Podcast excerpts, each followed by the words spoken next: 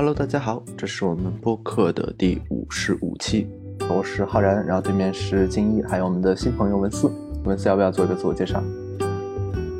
嗯，大家好，我是文思，然后我们三个是研究生时候的同学，然后我现在是在大理做一个个人职业的心理咨询师。嗯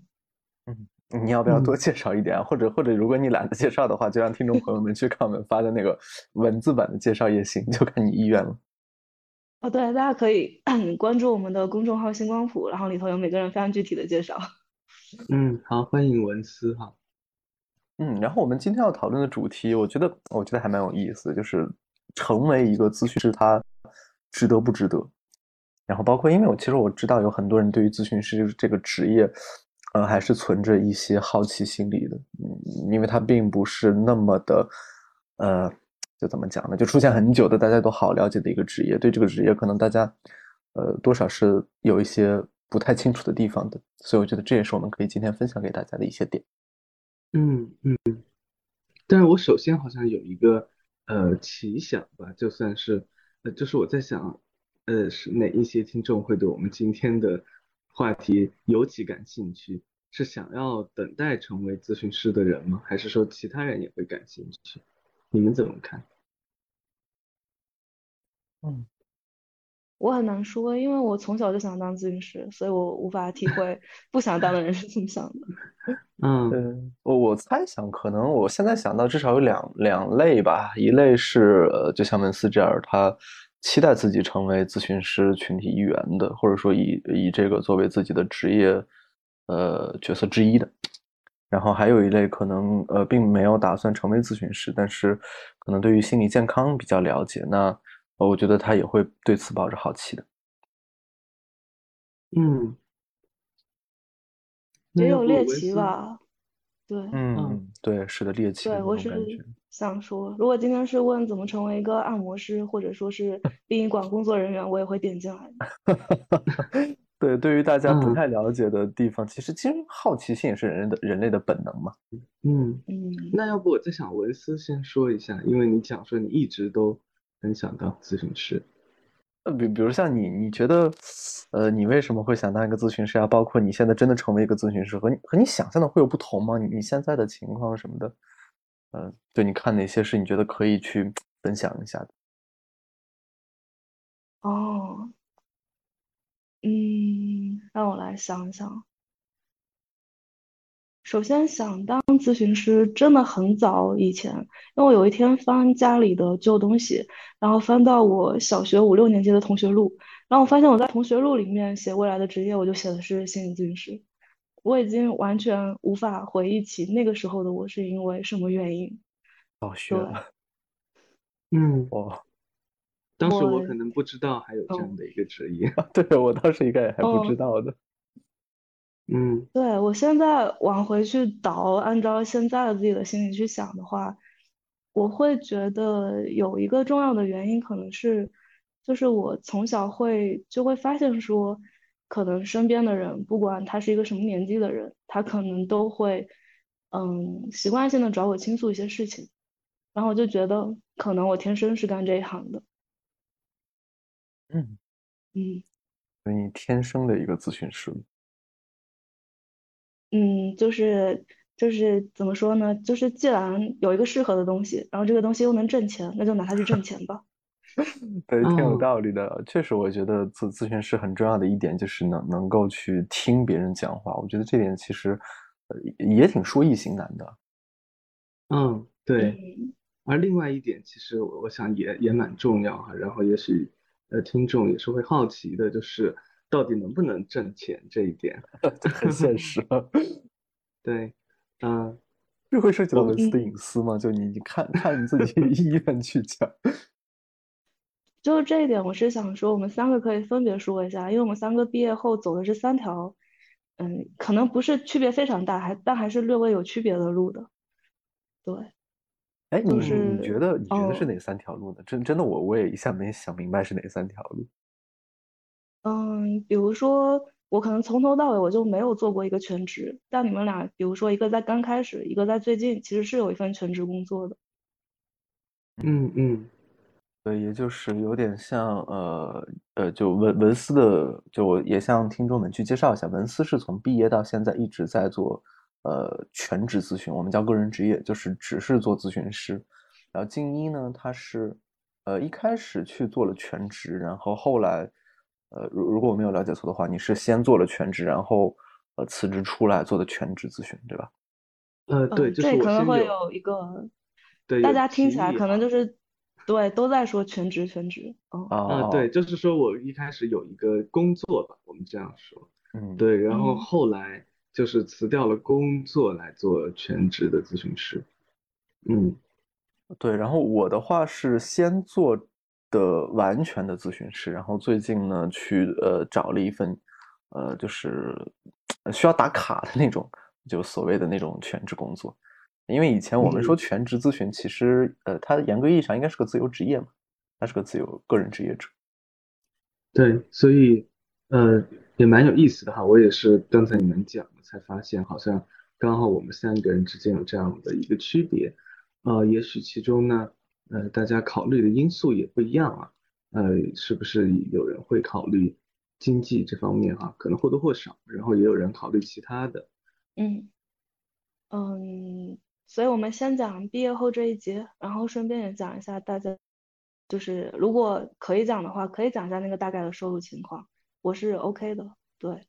OK，我觉嗯得，呃我觉得可以嗯可以去讲一讲吧。就是至少在我的感觉里边，这个其实没有什么不可以讲的理由。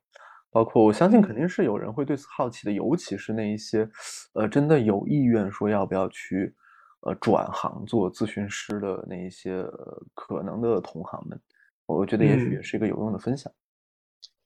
那我先开始，嗯。嗯，就是我在毕业前其实就在犹豫这件事情，因为大家如果在 毕业的时候要找一个班去上的话，那其实毕业前就应该开始找这份工作了嘛。那个时候是大家投递简历的时候，所以等于说那个时候你就要做一个决定。然后在那个时候我其实蛮犹豫的，因为我们一直以来接收到的信息就是，呃，咨询师，尤其是新手咨询师，他的收入是很不稳定的，而且这个收入有可能是无法使你就是 cover 你目前的生存的。然后在那个时候使我下定决心的有两点，一点是就是我当时问了我的督导，然后我的督导告诉我他自己以及他身边一些其他咨询师，他所了解到的情况是，嗯，不管大家有多焦虑，但是当你全职做咨询师之后，大概是半年的时间，你的收支是可以平衡的。就是他这句话给了我一个很大的信心。然后后面，嗯，也差不多是这个样子。就是我刚毕业的时候，我是先去做高校的兼职的心理咨询师，因为那个时候，嗯，比如说还没有怎么进入平台，然后我们也还没有就是自己的公众号，也还没有私人来访，然后那个时候可能主要靠学校的收入，然后那个收入在刚开始的时候可能是三四千，但是在半年，也是在半年的时候，它开始稳定到就是，嗯，八九千到一万五之间的一个区间，对。嗯嗯，所以也像是就像督导说的那样，就是是可以收支平衡的。然后我当时是在北京嘛，嗯，就是哪怕是北京的生活费用也是够了。嗯，另一个使我下定决心的是，当时我们有在组会上讨论到这个问题，因为我们刚好是疫情那年毕业，就是更是一个很大的不稳定因素。但是那个时候导师有告诉我们说，就是，嗯，人是有一致性的，就是你现在做的选择跟你过往的选择之间是有某种一致性。就现在这个环境可能只是一个短期的因素，长期来看你还是你自己。然后我回顾我过往的人生，我会发现我就是会做这种选择的人。然后比如说我其实我我是不喜欢职场生活的，然后我也觉得职场生活会对我有很大的消耗，这也是我坚定了决心，就是从头到尾就是只是全职做咨询，嗯，然后这样点下来，然后是这是头半年的情况，然后接下来一年也还是差不多的情况，然后当时这个收入还蛮焦虑的。然后再接下来，随着比如说我进入的平台越来越多，然后自己的个人宣传变多，嗯，然后接到的来访量变多，然后慢慢的就是收入会逐步逐步的在稳定中，然后慢慢的往上升，就是还是会有起伏，但它总体来说是往上升的。然后我现在的情况是，嗯，我在大理，然后我已经不在任何高校兼职，我只是靠着平台和自己的私人来访。然后我目前的收入的话，嗯，就是目前收入是在，给我们说一个大概就可以。对，我也在想那个大概。目前收入的话，嗯，呃，大多数时候在一万五到两万之间。对，嗯嗯，对，我觉得这些信息其实对于，呃，就是如果真的有有这个意愿的人群来讲，可能还是一个蛮好的一个参考和挺有借鉴意义的。嗯，那我想，我我先长话短说一下。这个部分吧，呃，就是我我觉得听上去，因为我一开始是，呃，有找了那个工作嘛，我们刚才也讲哈，然后后来又转为这个全职咨询的，然后我感觉听上去呢，就好像有点殊途同归啊，就现在可能我我跟文思的这个收入也是差不多，嗯，但但我可能稍微补充一点哈，就是说。呃，这个跟工作的时候有什么不一样呢？就是说，呃，如果大家是呃做自由职业的话，哈，其实还需要有呃考虑从这个收入以后呢，从这个收入当中呢，要扣减一些开支的部分。那这个呢，可能比上班的时候更多。比方说你的整个社保公积金，呃，是需要自己去。交的哈，大家如果了解一下政策的话，就是社保公积金的部分，如果你在工作的话，其实是单位帮你交的是大部分的，但如果你是自由职业的话，等于说是要自己去交这个部分。嗯，如果是在大城市的话，由于它的下限蛮高，所以也是不小的一笔支出吧。呃，以北京为例哈，每个月至少是要两千三百块钱左右。嗯。然后呢，如果是你是做咨询师的话呢，呃，必须会要有一些，呃，我们讲说成长这一类支出吧，哈，包括说督导啊，包括说参去参加培训啊，这样的一些支出，嗯，对，然后，呃，包括说咨询师其实，呃，不存在带薪休假一说，就是当然你的休假相对自由。但是休假呢，就等于呃完全不带薪哈。对于我来讲呢，我其实会觉得，刚开始找到工作对我来说，呃可能主要是两个方面吧，一个是确实提供一个稳定感哈。呃对于我来讲，我是呃一路读书上来啊，直到那个点毕业，呃就感觉当时对这个社会还是蛮不确定哈，有有很多的焦虑，以及有些这种。畏惧感，所以我觉得当时的我是需要一个这种确定性的啊，这样的一种安定感的，呃，这个工作对我的意义，我觉得很多的时候是在于这个，然后呢，它能够呃让我越来越多的去探索，是不是能够在一个让我感觉到足够安定的一个基础之上，去寻求自己真正所期待的一个生活的方式。呃，因为其实我在至少我是在读研的时候，当时我就呃能够意识到，我选择做心理哈，不是为了主要不是为了呃就是说挣钱，而是说是选择一种呃生活方式哈。我还记得当时我跟导师第一次见面的时候，也聊到了这一点，嗯，对，呃，所以我我会觉得反，所以反过来讲，呃。像你们两位是一毕业就，呃，开始做这个专专门个人职业，对。对，开始做个人职业，呃，我想还是应该会面临一些不确定性的，嗯嗯，对，是的，我我我是因为我是一毕业就做的个人职业嘛，所以如果我们先去分享一下跟，呃，就谈点俗的，我们来去说钱这个部分的话，我印象很深的是，我记得当时。咱毕业是那个，就是疫疫情已经来了嘛，我就记得当时在那个床上，我特别印象深。有一天晚上在床上躺着，就在那算，说我这个就是还持续多久？我这就是就我当时的存款还能持续多久？哎呦，那那那晚上就没怎么睡好觉，就还是很焦虑的。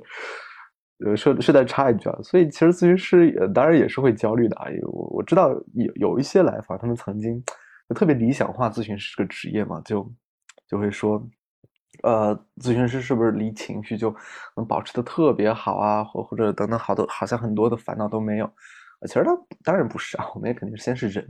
呃，可能我们会有一些就自己的受训去告诉我们怎么样跟这些情绪共处也好，或者去应对也好。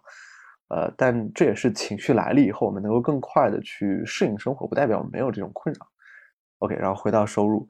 所以我记得最一开始，就如果真的做纯个人职业的话，尤其是最一开始，确实，呃，堪堪保持收支平衡就很了不得了。呃，就尤尤其是我不知道其他地方，北京这边，或者说我觉得一些一线城市的话，呃，一开始去高校肯定是新手咨询师的一个很必然的选择了。因为高校有点像上班了，就是你只要把时间给他们，呃，支付过去，他们就会因为你的这个时间给你一些稳定的收入，呃，不会像如果做纯个人职业，就我们所谓的社会来访，呃，因为那个是不确定的嘛。如果咨询没有的话，其实你是没有收入的。但在高校不一样，高校就是比如像我就这个下午去，或者我我就明天一天去，呃，那这笔钱你是肯定能拿到的，但就是少。所以跟文思差不多，最一开始也就是几千块钱，就是看看收支平衡，因为还要付什么督导呀，就我们的各种培训。后面慢慢的就是等我们有呃我们自己的社会来访以后，呃其实收入也也也差不多跟文思和金一一样，就是稳定在一万呃一万到两万之间这样去波动。呃后来呢，就是我不是全职了嘛，这个全职其实有机会再聊吧，它也是一个很复杂的事情，里边有特别多的因素在影响着。啊，比如说像我发现，如果我做纯个人职业的话，也多少有点孤独。就咨询师，我觉得是一个其实蛮孤独的职业的。就他日常的人际交往，真的其实真的很少，真的很少。你你想啊，你没有同事的，你就很多时候你就是独来独往，呃，这是很大的一个部分的原因。我觉得在一会儿就是咨询师的精神的那个部分，也我们也许也可以谈一谈。二来的话，有一个我个人的很现实的原因，就是我。可能我的一些来访也也知道，因为我有一段时间去订婚，还跟他们请过假，就是我我跟我的爱人订婚了，所以就那结婚嘛，现实的，呃，就是很多现实的东西就随之而来了，买房，呃，等等等等乱七八糟，所以我现在呃为了为了我的房贷，我想我需要一个更稳定的，包括像一开始贷款的时候，他呃银行是需要有那个就收入证明的嘛，咨询师毕竟毕竟是自由职业，他那个相对来讲不太好开。呃，正好当时有一个全职工作的选择，就能比较方便的把这个款贷下来。呃，就很多很多原因了。但总的来讲，我会发现，呃，如果是做全职的工作，其实整体的收入，说实话，我觉得会比咨询师稍好。呃，因为虽然可能在咨询师，呃，就是他的他是有波幅的嘛，如果做纯个人职业，呃，波幅高的时候会比呃。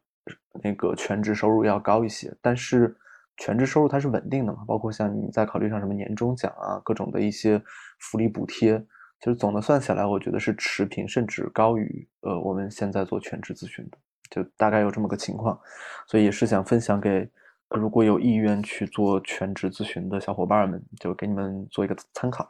呃，然后我们刚刚提供的收入区间大概都是在一万到两万，或者说。呃，一万五到两万五之间这么一个样子。对，我可以再补充一点，就是我知道有一些人，有一些咨询师，比如说他很拼，或者说他对于高强度工作有一定的耐受力，那他可能比如说在毕业两年、两三年的时候，他就可以月收入大概稳定在三万甚至更多。但是这个得是在于，嗯。就是大家可能得做这个工作，然后才会知道你对这个工作的耐受力是怎样一个程度。你可以接受你一天多大的工作量，嗯。而且上班是可以摸鱼的，但是咨询的时候不能摸鱼。啊，对对对，你提到这一点让我想起来，是的，这也是我非常大的一个感触。嗯，所以其实这个心理能量的消耗对于每个人还未必一样啊。呃，比方说对我而言，我其实很难想象每天都做很多咨询，然后连续很多天。呃，对，然后所以其实，呃，我知道有的咨询师可以哈，像文思讲的，比方说有人可以每周的咨询长期超过四十四十次，呃，超过我我我知道浩然顶那个最多的时候有这么多哈，但是我知道的其他的有的咨询师是，他长期都是这么安排的，呃，这个会让我觉得就是，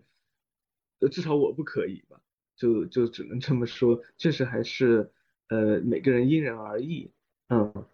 对，就平均下来吧，因为我在想，他可能就是我我期待着他有一定的参考价值嘛，所以我在想，呃，一般来讲，平均下来，在我们的同学啊同行里边，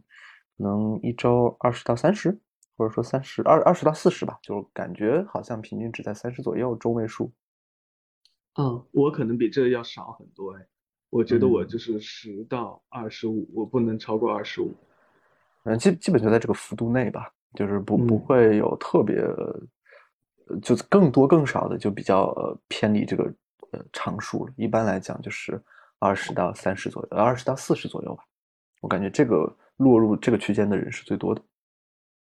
我们当时有一个老师庄小丹老师，就是他有说，就是如果。比如说一周能稳定在二十五个，就已经算是成熟咨询师的工作区间了。嗯，所以这些都是可以让听众们去呃有意向的，也可以做一个参考。嗯，OK。然后同时，哎，如果进入到下一个话题，就是因为我们的主题是说成为咨询师值不值得嘛？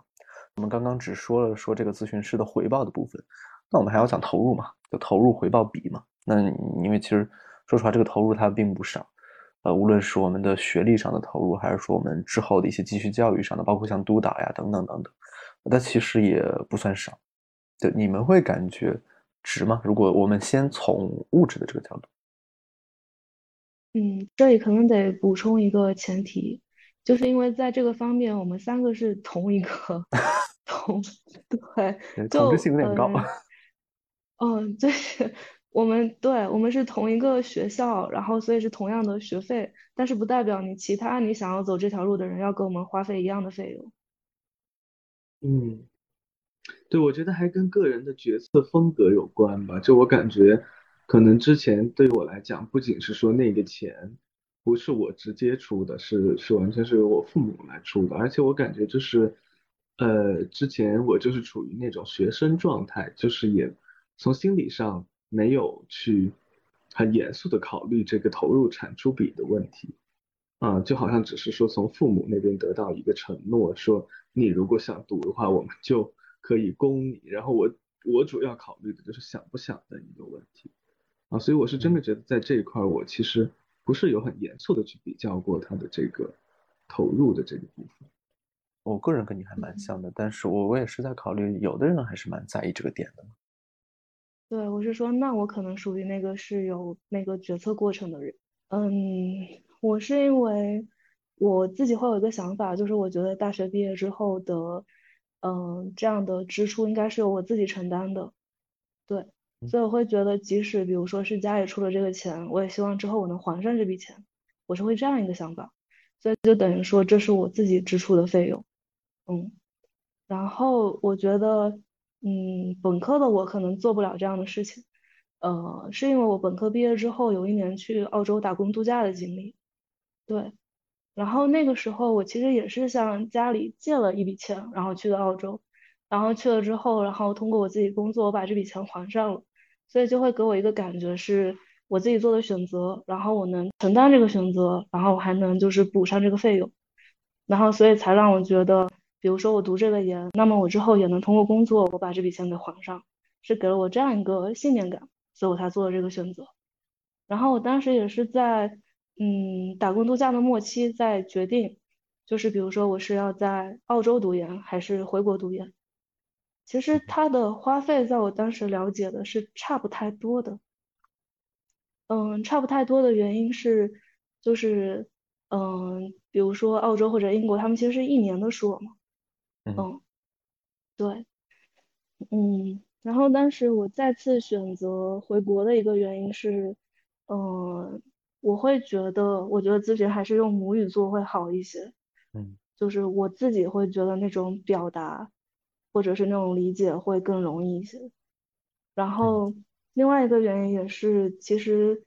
嗯，北师当时提供的他的那个课程以及实践还是很让人心动的，它有大量的可实践的部分。对对，嗯嗯嗯，我跟你的角色其实会有点像，就是当当时其实，呃，你不是提到你小学就 笃定了自己要成为咨询师吗？我我没有那么早，但是我我是高中笃定了我要读心理，然后呃，就是要考研的，就大三大四吧，那个时候去笃定了自己要做心理治疗或者说心理咨询这个行当，呃，然后所以就也去。没，我我我也我也许考虑的没有那么细，但是我有去粗粗的算过，想过我要在国内还是在国外，或者说，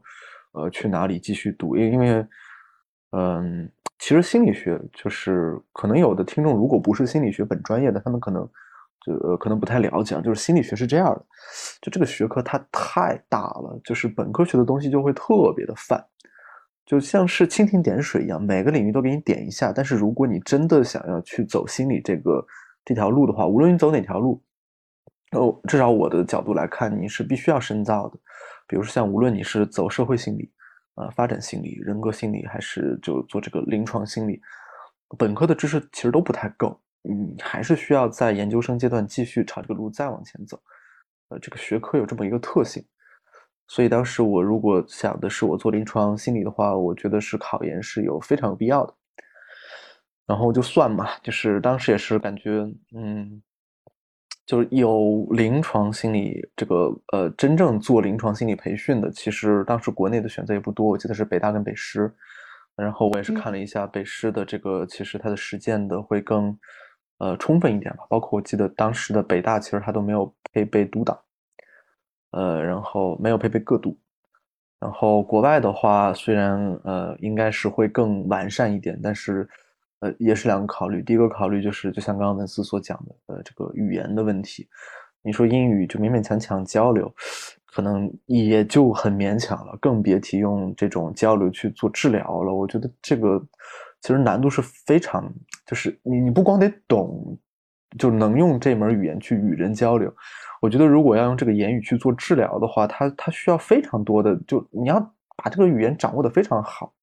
比如像你可以用这个语言去做一些意象的比喻啊，去巧妙的运用啊等等，包括呃哪儿重哪儿轻声调的变化，我觉得它其实是很有学问在里边的。所以我觉得我不行，我觉得我英语绝没有好到那个程度。然后的话就是一般比较成熟的培训体系，在国外的话，它终究是比国内要贵的，也是很综合的考虑。最后我我是选择了北师，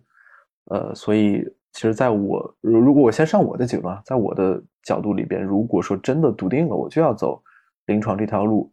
呃，我觉得其实呃北师这个投入比回报比，我觉得是 OK 的。而且其实这个投入在走临床治疗这条路，真是嗯真不可避免，因为你的督导你是肯定要的，你的各种长程培训你是肯定要的，这些其实都是很花钱的项目。其实相比较而言，我我觉得，就平心而论，这个收入，我觉得在整个就是往往大了讲，我觉得它绝不是一个，呃，就是低收入群体。其实我觉得没必要那么哭穷，只不过说可能真的在，呃，同等学历下，我们可能有更挣钱的选择，比如像你说 UX，就偏呃用户体验什么的那种偏互联网方向的，那肯定比咱们这个挣钱。但我觉得也不能说咱们做这个行业它是比较穷的一个行业。其实我，呃，我觉得也不能那么哭穷。反正，嗯，我很同意你的说法。我觉得我每次看到有咨询师非常哭穷，我都是，呃，我，我不能说我不理解他，他肯定有他的理由啊。但是我是觉得我反正不会这样去做的，因为我其实觉得从认识上来讲，其他的行业不管说收入怎么样，在我看来它是更辛苦的。呃，我觉得我身边的朋友，他们呃是做我以前所在的那个领域，就是呃金融领域的，或者是我了解的计算机或者说工程啊工科类的工作，我觉得都很辛苦啊。我觉得就是其实跟他们比起来，我觉得自己算是很幸运的，就是说至少收入处于跟他们同一水平，但是其实辛苦的这个程度要差的很多。对我我我其实有一个猜想哈，但是这个呃不一定是对的，只是我会觉得可能很多比较喜欢哭穷的咨询师，我猜想也许他们一直都是在做呃这个个人职业的。因为就我的体验而言哈，只要我工作过，我就明白工作真的有多辛苦。就是你得早出晚归，迟到一分钟都不可以哈。当然咨询也不可以迟到，但是咨询并不是每天都要在那么早的时间你就要开始工作。然后那个工作有很多很多的呃其他的压力呀，以及是呃它的一些不便之处哈。就比方说你真的没有办法说。能够呃比较好的去安排自己的时间，就是你的那个整个我的体验哈，就是你的整个时间是要围绕工作的安排去转的，啊，这是我转为个人职业以后，我觉得我收获到最大的一个便利，就是我的整个时间哈，其实是呃由我自己来决定，嗯，就包括说我什么时候接咨询，其实我也是可以自己来决定的。只是说咨询的时候，我当然要全心全意的去投入。就我觉得，其实呃，真的在做全职工作，尤其是那些工作时间很长的，什么九九六之类的工作，是要付出很多很多。嗯，对。我本来你说按照原想的这个流程，可能接下来会谈一谈这个咨询的呃，就是在精神层面上可能也呃有有什么就值不值得等等。不过我刚刚会有一个担心啊，所以我想临时加一个讨论块，你们看 O 不 OK 啊？就是我觉得好像有点太，就是说啊，咨询这儿好那儿好这儿好那儿好，呃，就你们觉得咨询就作为一个咨询师的话，会不会有什么不好的地方？我觉得这个要不我们也谈一谈。我也感觉到了，就是话题在往这里走去。对，但但我觉得有一个很重要的原因，是因为我们三个是幸存者。我们是一直选了这条路，并且最后还在这条路上的人，所以这条路对我对于我们来说就是好的。是的，是的，是的。对，我觉得其实呃，至少大家如果听到这里的话，可以把我们的这个交谈当做一种呃，就是说就好像是访谈一样哈，它只是我们个人的一个经验的总结，我们并不是在做一个好像说很严肃的结论呐，或者说是很严肃的调查研究的报告啊。这样来讲，更多的都是这种主观的体验啊。其实就像我刚才讲的那些，都跟个人的性情非常的关系。比方说，我是一个呃，真的是自由散漫的人，就是我我很希望我有时间来呃看书，呃看电影啊，做这样的一些事情。所以说，可能我就会真的感觉到它带给我的这种便利。但是不是每个人的性需要都是这样的。嗯，我我在想，肯定是有人，比方说工作的那种规律性的时间，反而是更符合呃他的他的一种内心的需要的，对吧？如果是在这种呃流动性和这个 可操作性太强的时间当中，反而是会感觉到焦虑啊，或者说是无聊啊。嗯，对我我有一个朋友啊，我脑海里立即浮现出来就是这样。嗯，所以说。这个其实对每个人是很不一样的，嗯，对，是的，是的，而且，嗯嗯，比如说觉得很不合适的人，或者觉得很不舒服的人，比如说他们可能在读研期间，我们在实习的时候，他们就感受到了，就是这个工作不适合自己，这个工作可能让他们很难受。就我刚刚是在想，就就是那些没有呃，就中间呃曾经是咱们同学，但是他们没有去去。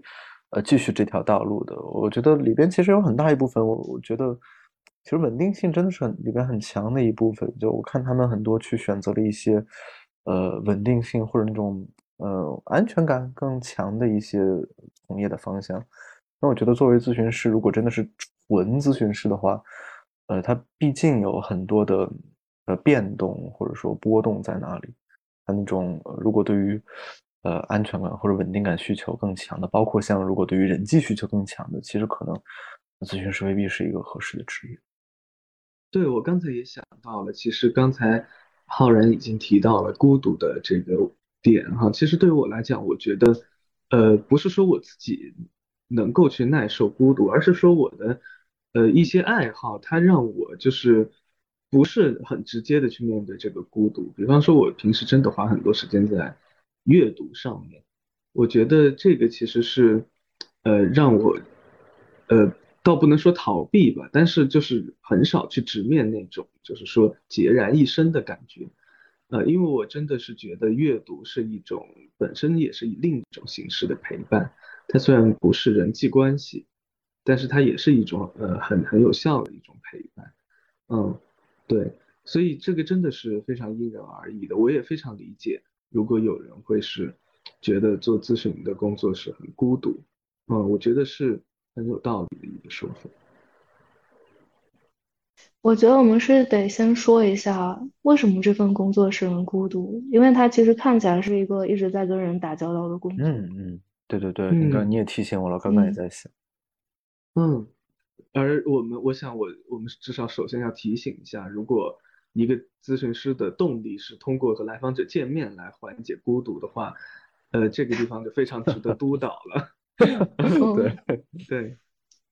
嗯。呃，我我觉得是这样的啊，就首先，呃，我觉得需要澄清一下，呃，这这个澄清，我觉得需要需要还蛮谨慎的去讲。就是首先上结论就是，呃，我能够满足到我们的社交需求的关系和呃咨访关系，它是呃不一样的。嗯，因为咨访关系是一种治疗关系，是呃，就呃，我我觉得我们可以多谈一谈自己的想法，就是我的想法是。因为咨访关系的初衷或者本心都是为来访者服务的，就是我我在其中，我我要扮演一个怎样的角色，我要承担哪些责任，我要如何才能让来访去，嗯，去获益，去去能够帮助到他，呃，但是你你说我们在平时，如果我们大家可以想一下，就是你觉得你玩的特别好的那些朋友，呃，一定是你呃就既能跟他在一块很开心，也能够呃就是至少一部分的做自己吧。你们是一个很双向的，但其实某种意义上，咨访关系是一个比较单向的。嗯，这是我的理解。对，呃，我觉得刚才浩然描述的是很形象的。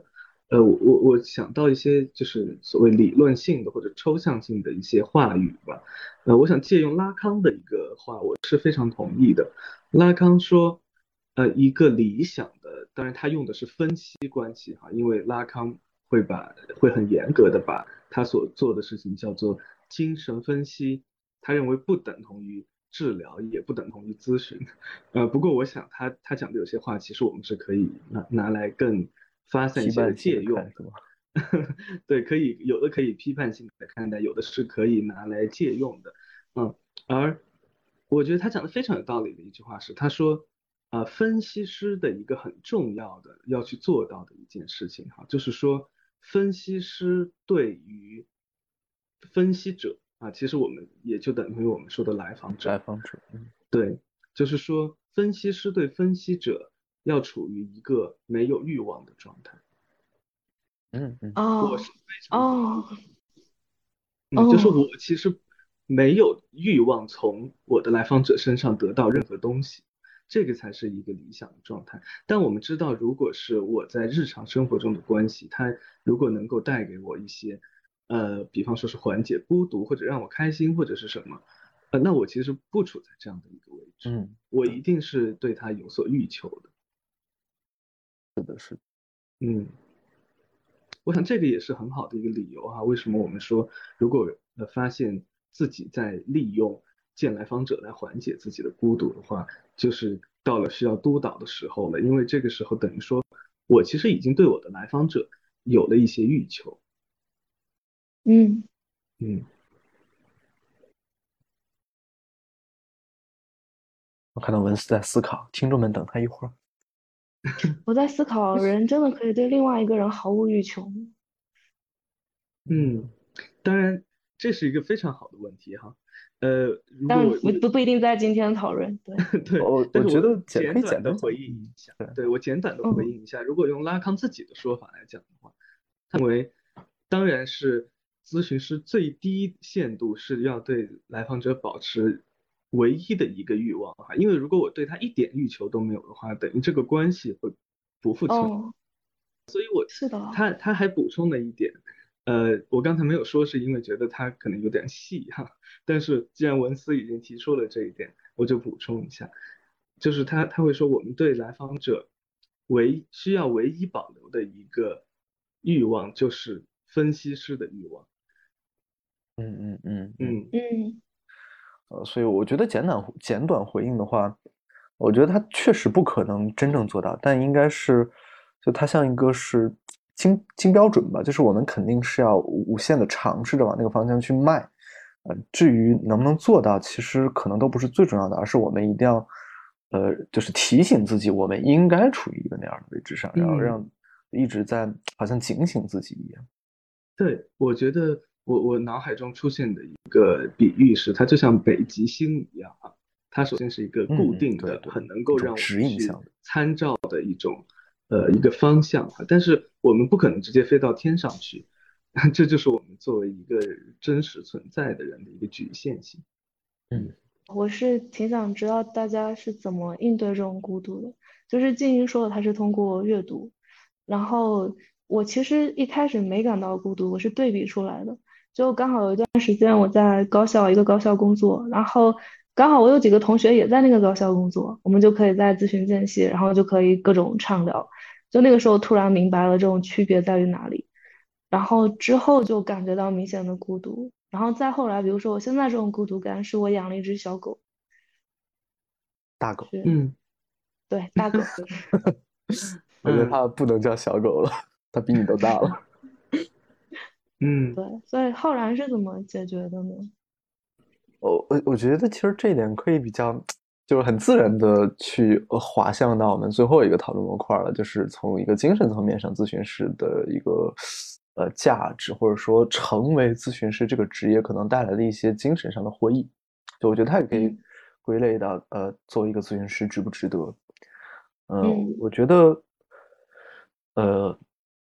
这怎么讲呢？就如果从我个人的角度来讲，呃，我其实呃并没有缓解孤独，我做的是我更清楚的觉察到我对人际是有有一呃有需求的，就是我并不是那种能够完全独自一人的那么一个人，就是我我更清楚的意识到我有这部分的需求以后，我我也能够。嗯，就是更更现实、更更真实的在这个真实世界里边去思考我该怎么样去做，呃，就就就相当于我有很多个呃期待需求都在内心里边嘛，做助人的事情，然后有人际的呃交往，然后包括像我我不愿意做一些不伦理的事情等等，然后所有的这些综合起来考虑，反正我最后的解决办法就是，那就做一个跟助人相关的一个一份工作呗。所以这也是我后来其实全职，说实话，我当时，呃，全职，呃，我现在在就具体不讲了，但是在一个呃跟助人相关的一个公司里边做做产品吧，或者说做研发。其实我当时真的就只报了那一个公司的 offer，我想就是，呃，综合考虑下来，呃，就是去一个违反我原则的公司，嗯，会会尤其的让我不适，就相较于我忍受孤独而言，就就那两个比重。嗯，就是我更看重的是，我需要做一个我我有符合我原则的事情，然后在各种的权衡中去妥协，然后选择一个我觉得最能够满足到我的一个呃方向。我大概是这么去处理的，所以我觉得这个嗯可能也是咨询师这个职业带来的一个获益性吧。就你可以更好的去理解、思考，呃自己，然后包括为自己做选择。嗯哦，谈到这里，我发现我们的时间也快到了。那我做一个简单的总结，啊，我们就结束今天的话题了。那我们今天呢，简单来讲，就是先介绍了一下咨询师这个职业，呃，它的一些一些可能大家所不太清楚的一些地方，就它的真实的一个呃状态是一个什么样子的。然后又谈到了它的一些好与坏，这份职业能够带来的失与得，包括它可能会引发的一些挑战。好，时间也到了，那我们今天就先到这里。